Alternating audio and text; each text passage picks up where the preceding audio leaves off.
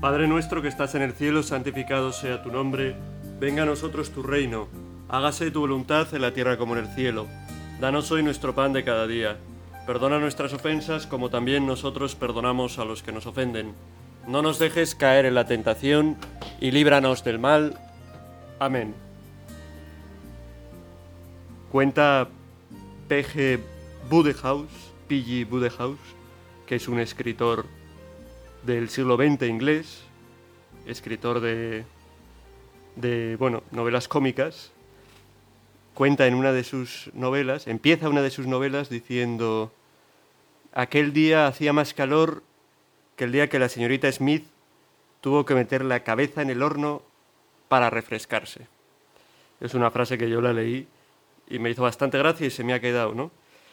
Y pensaba que nunca iba a experimentar eso, pero pero sí que lo, lo estoy experimentando estos días, ¿no?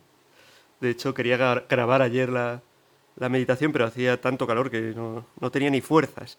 Y hoy, pues ya no me ha quedado más remedio que hacerlo. Y, y bueno, simplemente cuento esto para, para que sepáis que si oís de fondo, pues como un ventilador, es porque estoy con un ventilador, porque realmente son días de, de bastante calor aquí donde estoy grabando. Pero que haga calor no quiere decir que no haya que rezar. Es importante mantenernos también en verano en presencia del Señor. Es importante pues estar como con un amigo con el Señor en verano, ¿no? Quizá en verano tenemos más tiempo para estar con nuestros amigos, para hacer planes diferentes que no podemos hacer a lo largo del año, pues también con, con Dios. Tenemos más tiempo para pararnos con Él, probablemente podamos estar más tranquilos y es importante que, que lo hagamos. Y justo de, de esto vamos a hablar en este rato de meditación, de la oración. De la oración y lo vamos a hacer apoyándonos en el Evangelio de Lucas, Lucas 18, en dos parábolas que utiliza Jesús para destacar algún aspecto importante de la oración. Jesús habla con frecuencia muchas veces de la oración y Jesús, él mismo, lo observamos en el Evangelio muchas veces orando al Padre, incluso a veces a través, por ejemplo, de Juan, pienso en la oración sacerdotal, en esa larga oración de Jesús que sale, ¿no? dirigiéndose al Padre, rezando por los que le siguen, por los que le seguirán, rezando por nosotros, pues vemos también el contenido de la oración de, de Jesús en otros momentos. Así, lo que se nos pone de manifiesto es que es la oración algo vital en la vida de Jesús y que la oración es algo que Jesús a nosotros, a sus discípulos, a sus seguidores, nos recuerda con frecuencia que es importante y que tenemos que cuidarlo de un modo especial. Quizás, quizás este rato de meditación sea un buen momento para ti para preguntarte cómo cuidas tus ratos de, de oración. ¿Eres persona de oración? ¿No eres persona de oración? ¿Rezas por cumplir pues un horario simplemente? ¿O realmente te das cuenta de lo importante que es para la vida la oración? ¿no? Ese contacto con Dios, hablar con Él, escucharle a Dios, que es fundamental para nuestra vida, ¿no? Porque nosotros, desde luego, sin Dios no podemos hacer nada. De Él hemos salido y hacia Él caminamos. Y en el camino que recorremos en esta vida hacia Él es importante que busquemos su voluntad, que busquemos estar con Él, que presentemos ante Él nuestras necesidades, que nos acordemos ante Él de los demás. Y todo esto hacemos cuando oramos. Bueno, pues son dos parábolas muy sencillas las que toca comentar en este día, que probablemente eh, recordéis o conozcáis, sobre todo si, habéis leído las escrituras, el Evangelio de Lucas, y si, tenéis un poco de memoria. ¿no? Una es la parábola del juez y la viuda, que voy a, sencillamente, son unos pocos versículos, ocho versículos si no me equivoco, Voy a leerla primero y luego la utilizaremos como, bueno, pues como base de nuestra meditación. Les decía una parábola para enseñarles que es necesario orar siempre sin desfallecer. Había un juez en una ciudad que ni temía a Dios ni le importaban los hombres. En aquella ciudad había una viuda que solía ir a decirle, Hazme justicia frente a mi adversario. Por algún tiempo se estuvo negando, pero después se dijo a sí mismo, Aunque ni temo a Dios ni me importan los hombres, como esta viuda me está molestando, le voy a hacer justicia, no sea que siga viniendo a cada momento a importunarme. Y el Señor añadió, Fijaos en lo que dice el juez injusto, pues Dios no hará justicia a sus elegidos que claman ante Él día y noche, o les dará largas. Os digo que les hará justicia sin tardar, pero cuando venga el Hijo del Hombre, ¿encontrará esta fe en la tierra? La importancia, la importancia de la fe eh, en nuestra oración, en nuestros ratos de oración. Esa viuda que persevera ante un juez injusto, pero el juez injusto dice, oye, por lo menos para que me deje en paz, voy a atender a esto que me dice la viuda, ¿no? Y le hace, le hace justicia. Pues el Señor nos quiere enseñar, y lo dice al principio el Evangelio, enseñarles que es necesario orar siempre, sin desfallecer. y muchas veces nosotros somos más bien de, de desfallecer, ¿no? Tenemos un rato de oración, pedimos alguna cosa, no, no, no surte efecto, no conseguimos lo que queremos y desfallecemos, dejamos la oración. Nos ponemos a rezar, tenemos planeado, voy a estar 20 minutos con el Señor, pero estamos 5 minutos, no sentimos nada, nos aburrimos, desfallecemos, lo dejamos. Y Jesús nos dice esta enseñanza, ¿no? Lo importante que es orar sin desfallecer. No cansarse de rezar. No cansarse, no cansarse él habla en, este, en esta parábola de, de un tipo de oración concreto, que es la oración de petición. No cansarse de pedir. ¿Cuánta más justicia hará Dios que es justo, que es bueno, que ese juez injusto, que escucha por cansina, por cansa, que diríamos, a, esta viuda. ¿no? ¿Tú cómo, cómo perseveras en la oración? La oración exige de perseverancia, porque hay distintos estadios, distintos momentos en nuestra vida de oración, y hay momentos que son más difíciles, hay momentos en los que sentimos menos, momentos en los que pues parece que no, no somos escuchados, y otros en los que en cambio pues somos escuchados, tenemos, podemos alcanzar gusto de estar delante de Dios prácticamente sin, sin decir nada y sentir su presencia, sentir su amor, pero ir pasando por todos estos niveles, los maestros de la vida de oración, Santa Teresa de Jesús, San Juan de la Cruz, Santa Teresita de por ejemplo, pues hablan de esto, ¿no? Y para ir pasando por estos distintos niveles de oración es importante la perseverancia.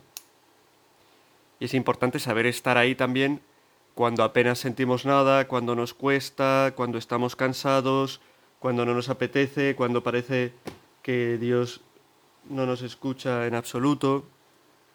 Importante perseverar en la oración.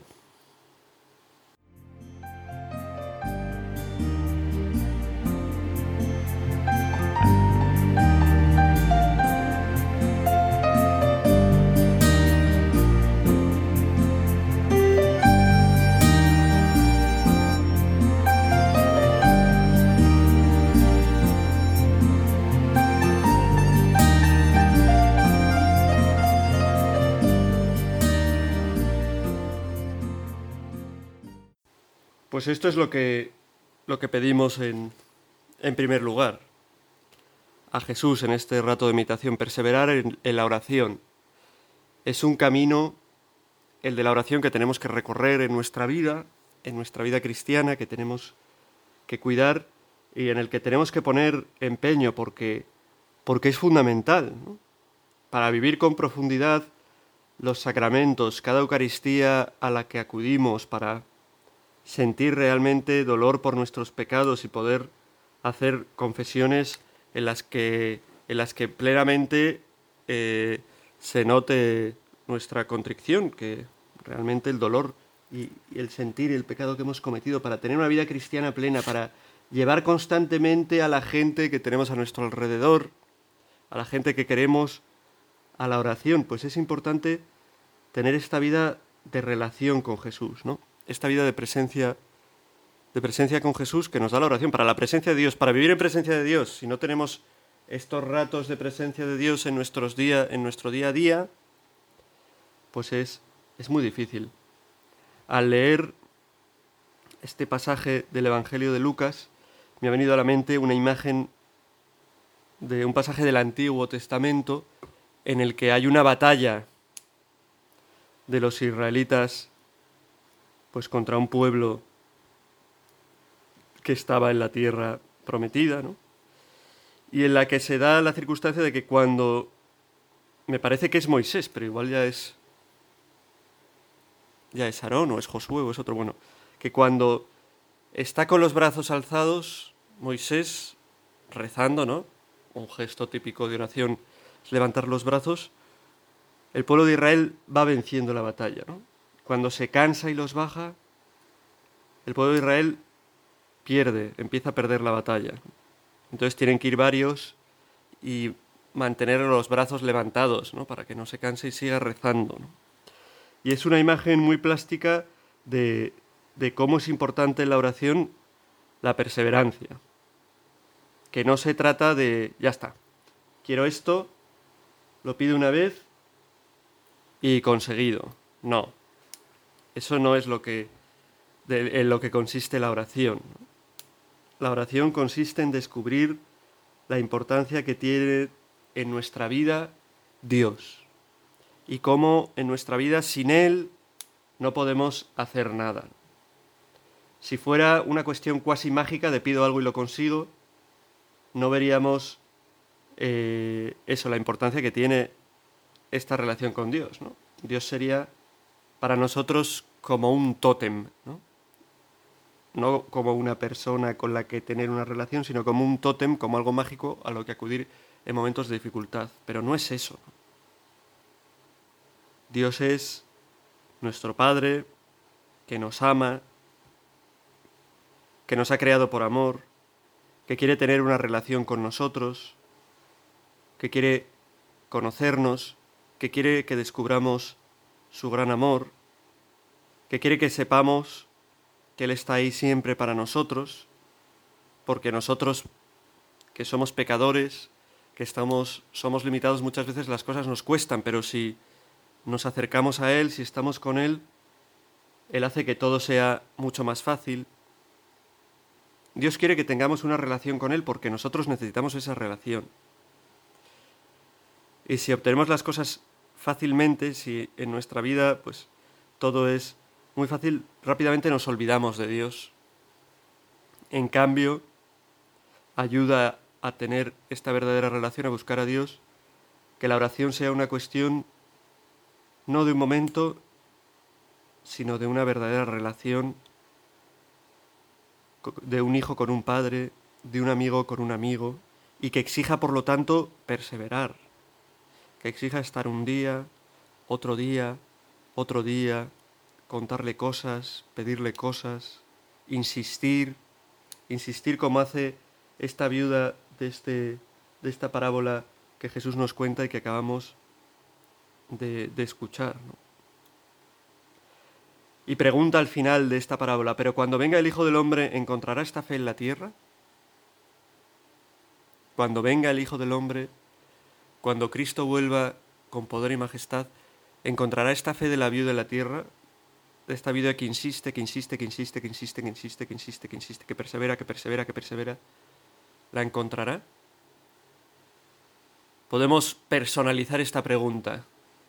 ¿Puede encontrar Jesús en nosotros, en cada uno de nosotros, esta fe de la viuda? cómo es nuestra oración. Somos como el río Guadiana, el río Guadiana en su, en su recorrido, pues de repente se esconde bajo tierra, lo que se llaman los ojos del Guadiana. Nosotros somos así. En nuestra vida de oración tenemos unos días sí, luego nos escondemos, volvemos, eh, un día de repente me apetece y hago, pero otro día como no me apetece no rezo. ¿Tenemos fe en el poder de la oración? ¿Tenemos fe en que necesitamos en nuestra vida como agua de mayo? Fíjate, estos días que hace tanto calor como agua de junio, podríamos decir, que necesitamos la oración. ¿Nos lo creemos realmente? ¿Es para nosotros importante? ¿Ocupa en nuestra lucha un lugar el procurar ser personas de oración? ¿O realmente es algo a lo que no damos importancia, ¿no? Que no ocupa un lugar, que no nos preocupa, que no nos... Pues es bueno preguntárselo. Es bueno preguntárselo y es bueno que ante el Señor reflexionemos y que, y que seamos sinceros. Y si tienes que pedirlo, pídelo. Señor, haz de mí un hombre, una mujer de oración. Pídeselo, porque es algo que pides para tu propio beneficio, para tu bien. Un hombre, una mujer de oración es una persona que, que vive su vida con paz, que vive su vida desde Dios, que no necesita llenar sus afectos pues buscando en otras personas que le llenen, sino que tiene una afectividad ordenada porque Dios y el amor de Dios es algo que le mantiene pues eso, en orden, en equilibrio. Qué importante es, y lo pedimos, lo pedimos en este rato, ese perseverar en la oración, que nos demos cuenta de, lo, de la importancia que es, de la importancia que tiene la oración y que, y que recemos, pidiendo también poder rezar, rezar pidiendo poder rezar, ser personas de oración, tener gusto por la oración, no cansarnos cuando rezamos. Parece que es algo, que es algo importante y que, y que haremos bien y que hacemos bien en cuidarlo. Vamos a ver otra parábola, que es la que nos presenta este Evangelio de Lucas a continuación, que nos da también algunas, alguna pista sobre la oración, ¿no? Alguna enseñanza que Jesús nos hace sobre la oración. Si esta primera parábola nos hablaba de lo importante, lo importante que es perseverar, esta segunda parábola nos va a hablar de lo importante que es ir a la oración con humildad. De ir a la oración no a echarnos flores por lo buenos que somos, sino a reconocer también el mal que hacemos, lo poco que valemos a veces, cuánto fallamos, para dejar que Dios sea el que, el que nos pueda ir llenando, el que pueda ir en nuestra vida, pues haciéndonos algo, algo nuevo, ¿no? La oración es vaciarnos de nosotros para llenarnos de Dios. Y esto pues exige eso, que la oración sea algo humilde, algo donde vayamos a pedir misericordia. Bueno, lo vamos a leer ahora en esta en esta parábola.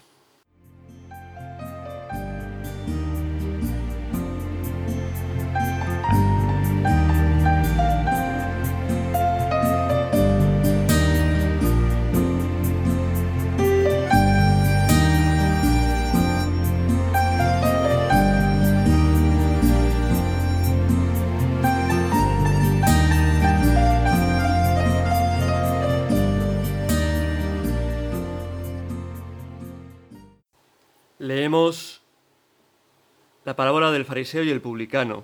Dijo también esta parábola a algunos que confiaban en sí mismos por considerarse justos y despreciaban a los demás. Dos hombres subieron al templo a orar. Uno era fariseo, el otro publicano. El fariseo erguido oraba así en su interior. Oh Dios, te doy gracias porque no soy como los demás hombres, ladrones, injustos, adúlteros, ni tampoco como ese publicano. Ayuno dos veces por semana y pago el diezmo de todo lo que tengo. El publicano, en cambio, quedándose atrás, no se atrevía ni a levantar los ojos al cielo, sino que se golpeaba el pecho diciendo, Oh Dios, ten compasión de este pecador. Os digo que éste bajó a su casa justificado, y aquel no, porque todo el que se enaltece será humillado, y el que se humilla será enaltecido. Pues es una enseñanza importante esta de que a la oración vamos a humillarnos para ser enaltecidos y no a enaltecernos, porque ante Dios no tenemos nada de lo que orgullecernos. Uno cuando se pone ante Dios se da cuenta de una forma más, más palpable de, de su pecado, más clara. Si no, no está ante Dios. Quien se crea religioso, es decir, que vive su vida delante de Dios, pero eso le lleva a ser un orgulloso, a creerse mejor que los demás, no está realmente delante de Dios.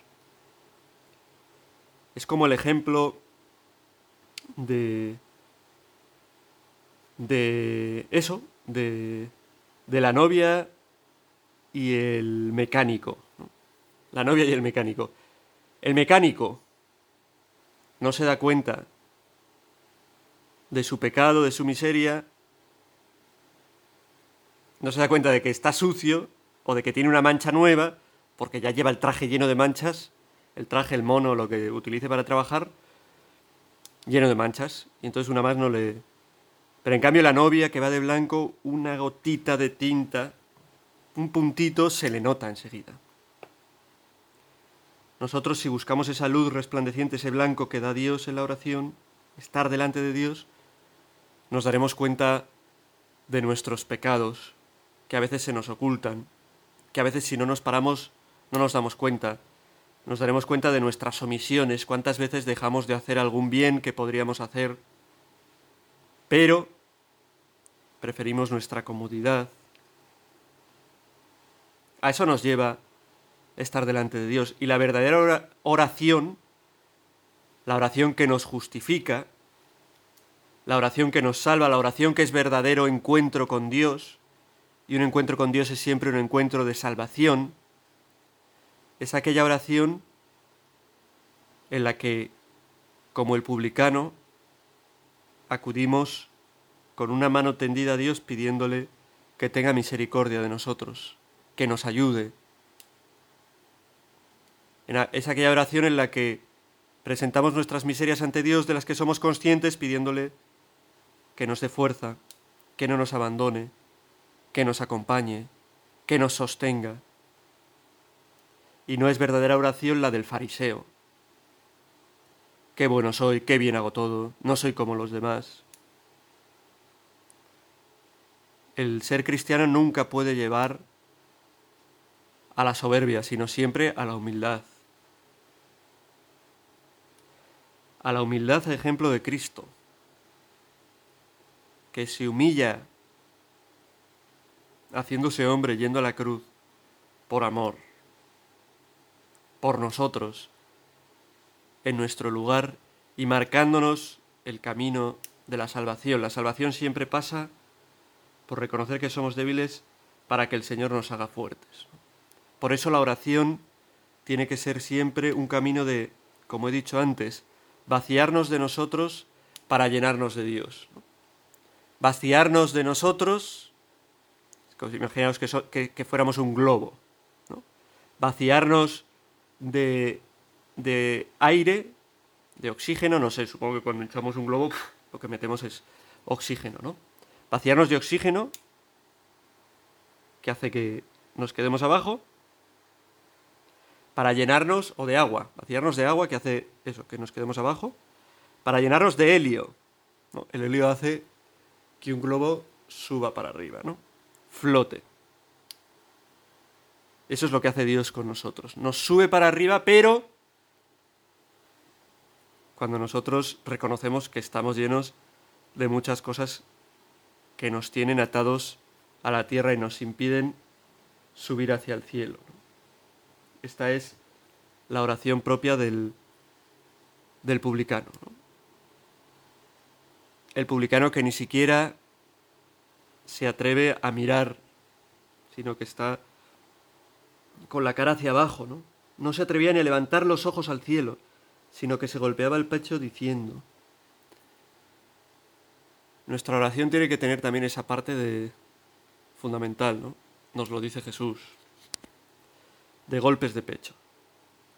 Golpes de pecho que es reconocer, ¿no? Así lo hacemos cuando rezamos el yo confieso por mi culpa, por mi culpa, por mi gran culpa. Golpes de pecho que es reconocer nuestra debilidad, nuestra fragilidad.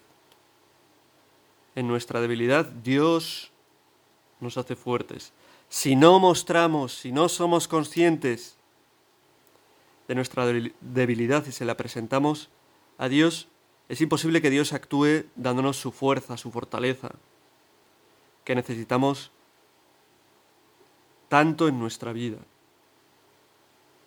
Por eso, qué importante, ¿no? Y si se nos queda este eslogan, pues bastante bien, ¿no?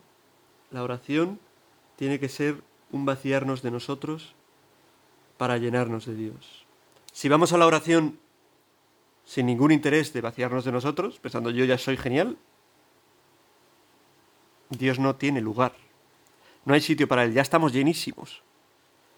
Si vamos a la oración con un deseo de...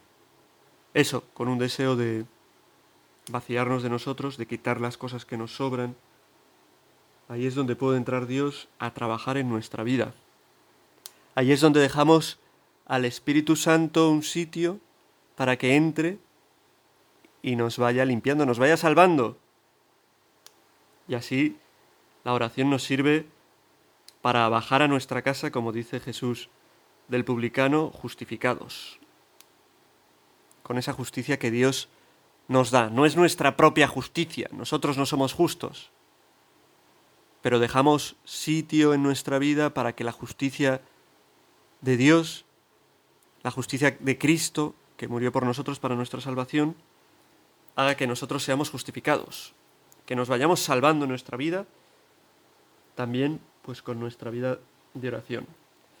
Pues al Señor le pedimos esto, ¿no? Estas dos cosas que hemos visto en este rato de, de meditación.